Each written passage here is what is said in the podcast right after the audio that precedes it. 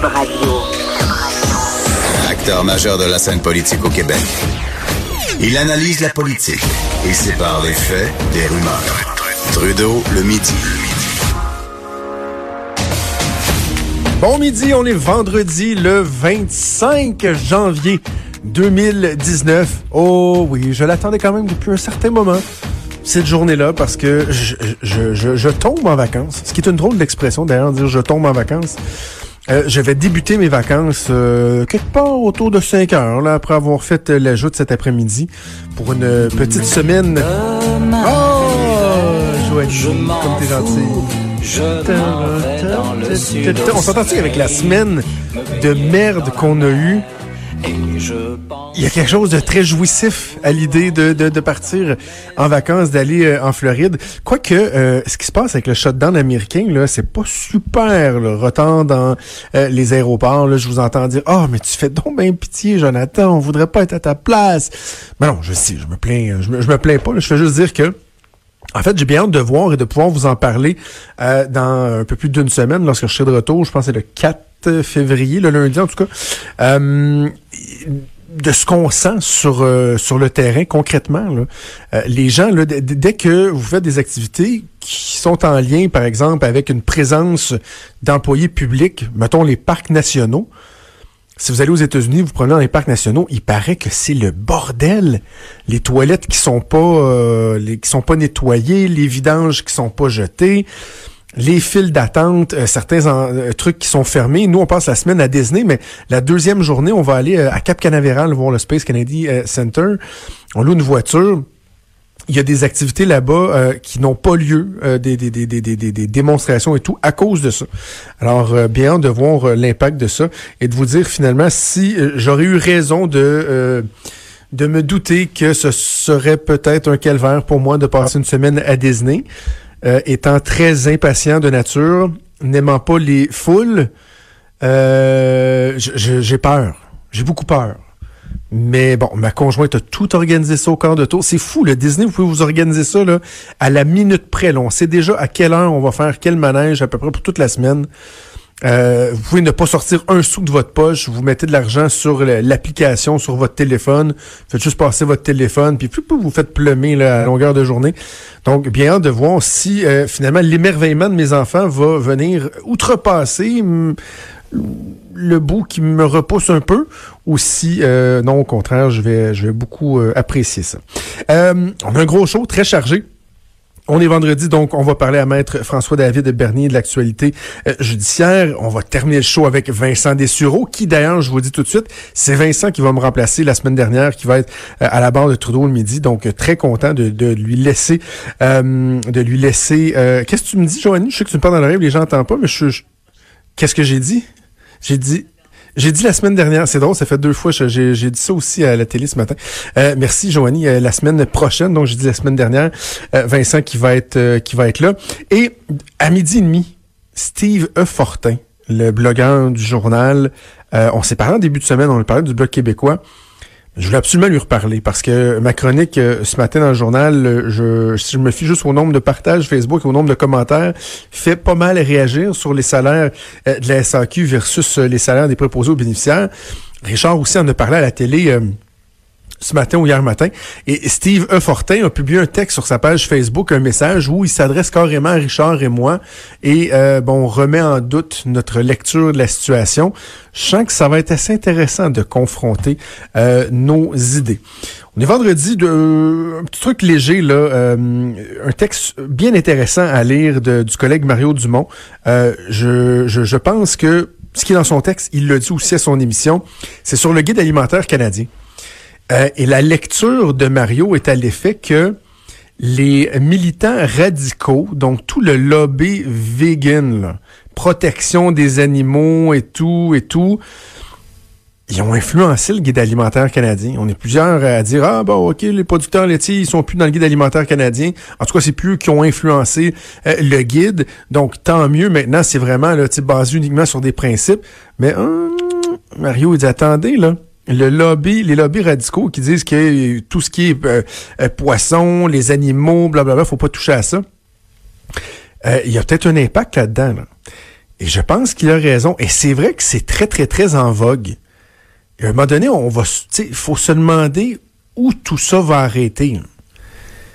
Euh, j'ai j'ai parlé avec une personne cette semaine. Je nommerai pas son nom. Tout d'un coup, qui est connu dans l'espace public. Je nommerai pas son nom.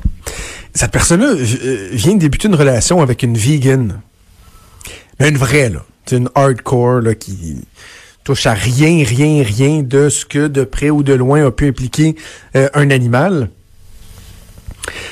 Et euh, bon, la personne est en adaptation, si on veut. Là, OK, c'est un style différent. Hein, faut, faut penser à plusieurs éléments en mangeant et tout.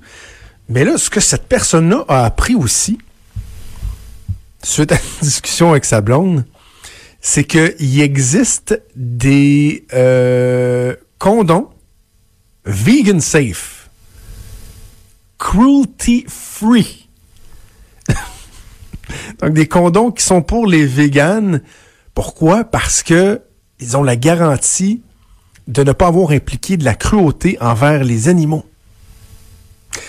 Et là, vous vous demandez de cosser. Et, oui, il semblerait que dans les condoms, il y a euh, une protéine qui s'appelle caséine. Je sais pas comment on dit en français, caséine, euh, qui est une protéine dérivée du lait.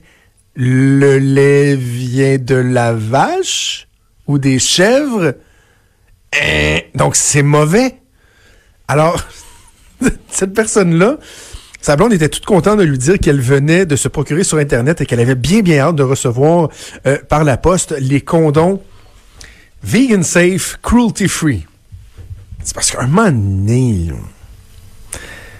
ça va peut-être un petit peu trop loin, là.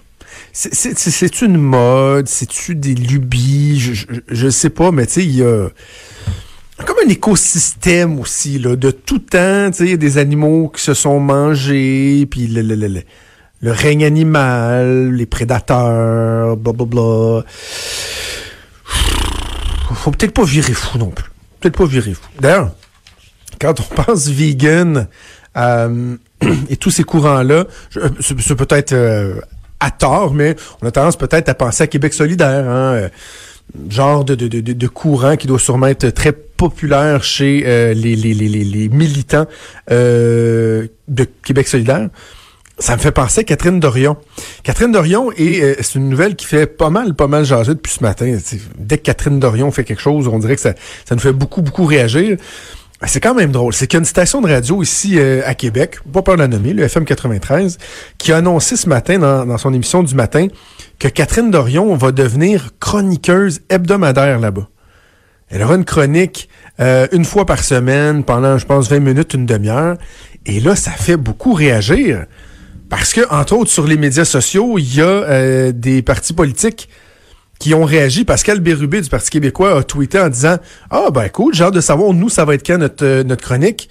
Pierre Arcan, le chef par intérim du Parti libéral, lui aussi a dit Ben, nous autres aussi, on aimerait beaucoup ça avoir une chronique. Parce qu'il y a quelque chose de particulier là-dedans. Euh, sauf erreur, on n'a pas ça à Cube. Moi, j'ai travaillé dans le passé pour une radio qui faisait ça, qui avait des politiciens qui agissaient comme chroniqueurs politiques dans une émission. J'ai un énorme malaise avec ça. Là. Moi, j'ai jamais accepté d'avoir ça dans mes émissions de radio par le passé. D'avoir un politicien que vous avez tendance à inviter plus souvent. Pour quelque raison que ce soit. Des fois, ça peut être parce que euh, il y a une certaine communion de pensée, vous aimez les idées de la personne. D'autres fois, au contraire, c'est que vous aimez euh, entrechoquer vos idées. D'autres, ça va être juste qui sont intéressants, qui ont de la couleur, euh, que c'est pas juste une, une, cassette un peu drabe.